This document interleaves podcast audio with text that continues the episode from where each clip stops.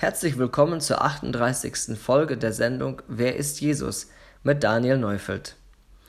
Ich möchte mich gleich zu Beginn entschuldigen. Ich habe diesmal kein Manuskript vorbereitet, weil persönliche Gründe mir die Zeit derart geraubt haben, dass ich nun frei diese Folge halten muss. Trotzdem hoffe ich, dass es so fließend sein kann, dass sie das nicht stört, sondern auch helfen kann, weiter zu begreifen, wer und wie Jesus ist. Jesus ist in Jerusalem, dort haben wir ihn das letzte Mal verlassen und wir finden ihn hier wieder in einer neuen Geschichte, die abermals in einen Konflikt mit den Juden aus Jerusalem münden wird. Ich lese aus Johannes Kapitel 9 und fange beim ersten Vers an. Und als er vorbeiging, sah er einen Menschen, der blind war von Geburt an. Und seine Jünger fragten ihn und sprachen, Rabbi, wer hat gesündigt, dass dieser blind geboren ist? Er oder seine Eltern? Das war damals im Judentum eine klassische Frage, wenn jemand unsägliches Leid getroffen hatte, und das ist es heute auch. Wer trägt die Verantwortung? Wer ist schuld daran, dass dieser Mensch dieses Leid auf sich nehmen und es sein Leben lang tragen muss? Wir Menschen sind darum bemüht, unser Leben selbst kontrollieren zu wollen. Und wir glauben, dass wenn jemandem Leid zugestoßen ist, er entweder nicht aufgepasst hat, er hätte sich vorsehen sollen, oder aber, dass es eine Strafe ist des Schicksals, manche nennen es Karma und andere nennen es vielleicht auch eine Strafe Gottes, die diesem Menschen widerfährt. Diese Art des Denkens kann in das gipfeln, was wir hier lesen. Die Frage der Jünger ist nämlich, wer denn jetzt schuld daran ist. Gott wird natürlich nicht in Frage gestellt, als gläubiger Jude geht das nicht. Auch als tiefgläubiger Christ kann man das nicht, weil man weiß, dass Gott heilig ist. Aber hier wird dann die Frage gestellt, ob dieser selbst schuld ist, dass er blind geboren wurde oder seine Eltern. Das heißt, der Kleine muss vor der Geburt bereits etwas derartiges verbrochen haben, dass Gott ihn zu einem blinden Dasein verdammt hätte. Jesus geht mit dieser Frage folgendermaßen um. Jesus antwortete, weder dieser hat gesündigt noch seine Eltern, sondern an ihm sollten die Werke Gottes offenbar werden. Die Frage bei Leid ist in dem Fall von Jesus nicht warum. Darauf gibt er uns keine Antwort. Vielleicht ist es auch manchmal so, dass es darauf keine Antwort gibt. Ich könnte hier als Beispiel anführen das Leiden, das den Hiob traf.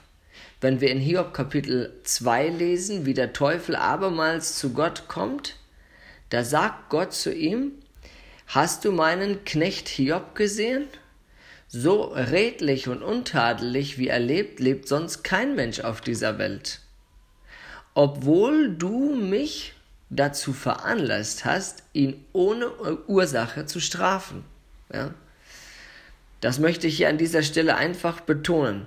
Jesus fragt nicht nach dem Warum, sondern er fragt nach dem Wozu. Und das ist wichtig, dass wir das auch in unserem Leben immer wieder anwenden. Auf das Warum können wir keine Antwort finden, jedenfalls häufig nicht. Es ist nicht verkehrt, wenn man sich mal selbst prüft, keine Frage. Aber wichtiger ist das Wozu. Wie kann das, was mir passiert, was mir zugestoßen ist, mein Leben positiv beeinflussen? Auch wenn das Leid ist, auch wenn das großes Leid ist. Und hier in diesem Fall hat Jesus, macht er deutlich, dass diese Blindheit, die diesen Mann hier getroffen hat, für Gott etwas ganz Besonderes ist. Er möchte an diesem blinden Menschen seine Werke offenbaren. Er möchte den Leuten in Jerusalem zeigen, dass er seinen Sohn gesandt hat und ihm die Macht gegeben hat, selbst Menschen zu heilen, die blind geboren sind.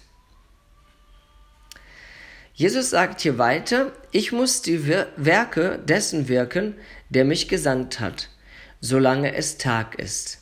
Es kommt die Nacht, da niemand mehr wirken kann. Solange ich in der Welt bin, bin ich das Licht der Welt. Als er dies gesagt hatte, spie er auf die Erde und machte einen Brei mit dem Speichel und strich den Brei auf die Augen des Blinden und sprach zu ihm, Gehe hin, wasche dich im Teich Siloa, das heißt übersetzt der Gesandte. Da ging er hin und wusch sich und kam sehend wieder. Bevor Jesus das Wunder hier an dem Blinden vollzieht, erklärt er, ich bin als ein Licht in diese Welt gekommen. Und solange ich da bin, körperlich anwesend bin, ist es Tag. Es kommt die Nacht, da kann niemand mehr wirken. Solange Sie und ich auf dieser Welt leben, können wir ein Licht sein, können wir anderen Menschen ein Segen werden. Sobald wir nicht mehr auf dieser Welt leben, ist es Nacht für uns, haben wir keinen Einfluss mehr auf das, was geschieht in der Gesellschaft und sowieso auf der Welt.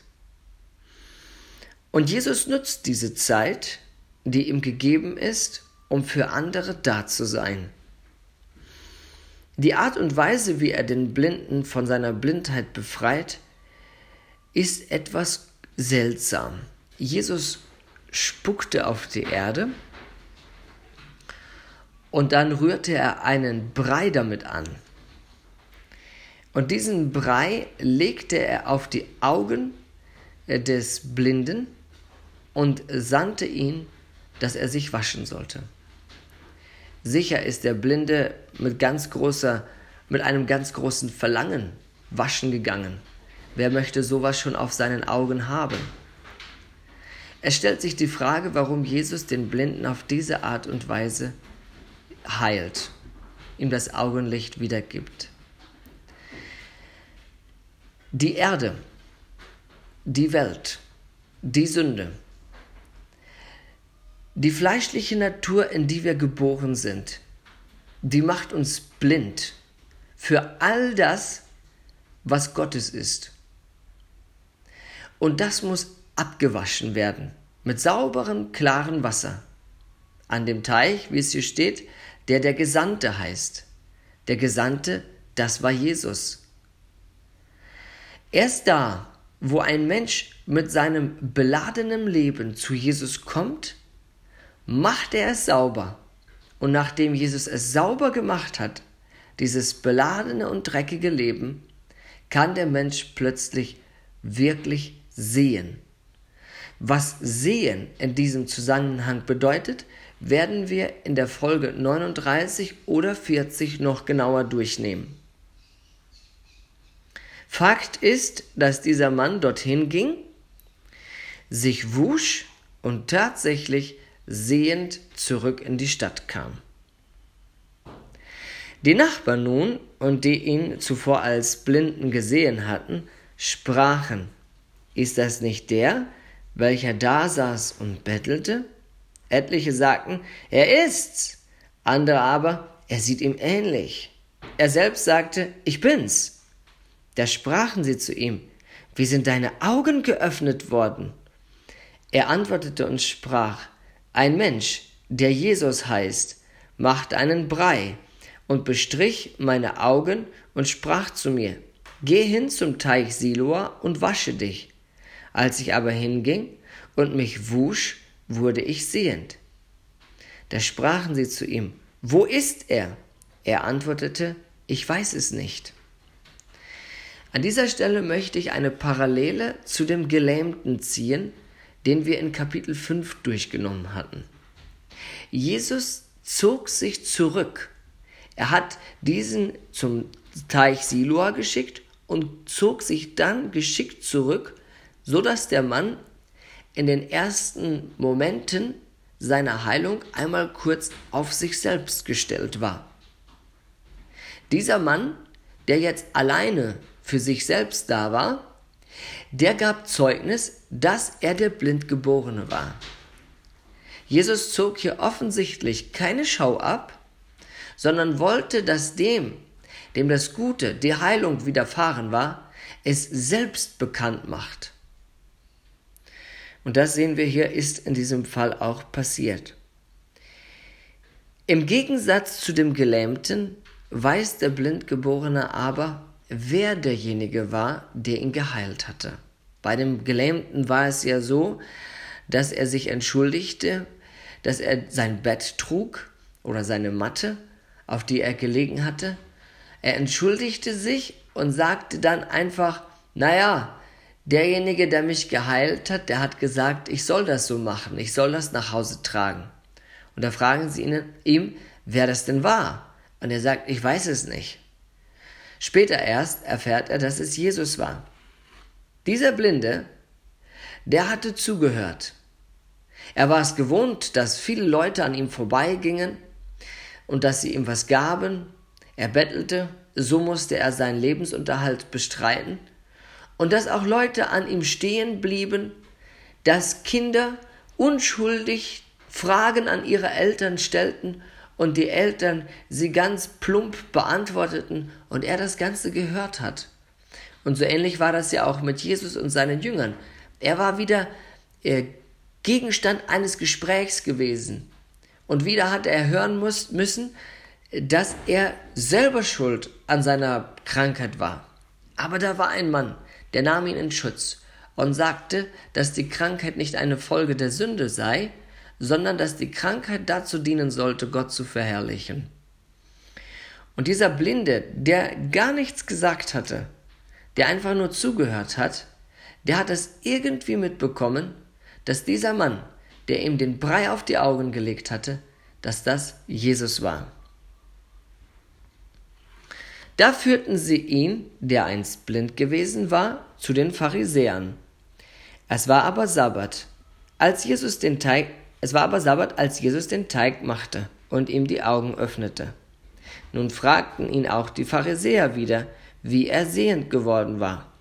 Und er sprach zu ihnen, einen Brei hat er auf meine Augen gelegt, und ich wusch mich und bin nun sehend. Da sprachen etliche von den Pharisäern, dieser Mensch ist nicht von Gott, weil er den Sabbat nicht hält. Andere sprachen, wie kann ein sündiger Mensch solche Zeichen tun? und es entstand eine Spaltung unter ihnen. Die Leute brachten diesen Mann zu den Pharisäern, denn sie freuten sich einerseits mit, dass er von seiner Blindheit befreit war, aber andererseits war er ein Brei gemacht worden, und am Sabbat durfte man keinerlei Arbeit verrichten. Und so hatte Jesus dieses Gebot missachtet. Und das war der Anlass, warum sie zusammen zu den Pharisäern ging und das Ganze untersuchen wollten. Nächstes Mal möchte ich mit euch darüber nachdenken, wie diese Untersuchung Schritt für Schritt vorwärts ging. Und wie im Laufe der Untersuchung jeder der beteiligten Leute sich irgendwo positionierte und erst da, wo jeder seine Position Jesus gegenüber festgelegt hat, erscheint er wieder. Aber das kommt dann zum nächsten Mal.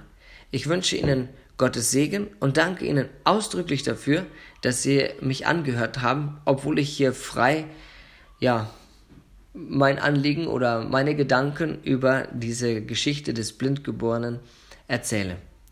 Ja, bis zum nächsten Mal.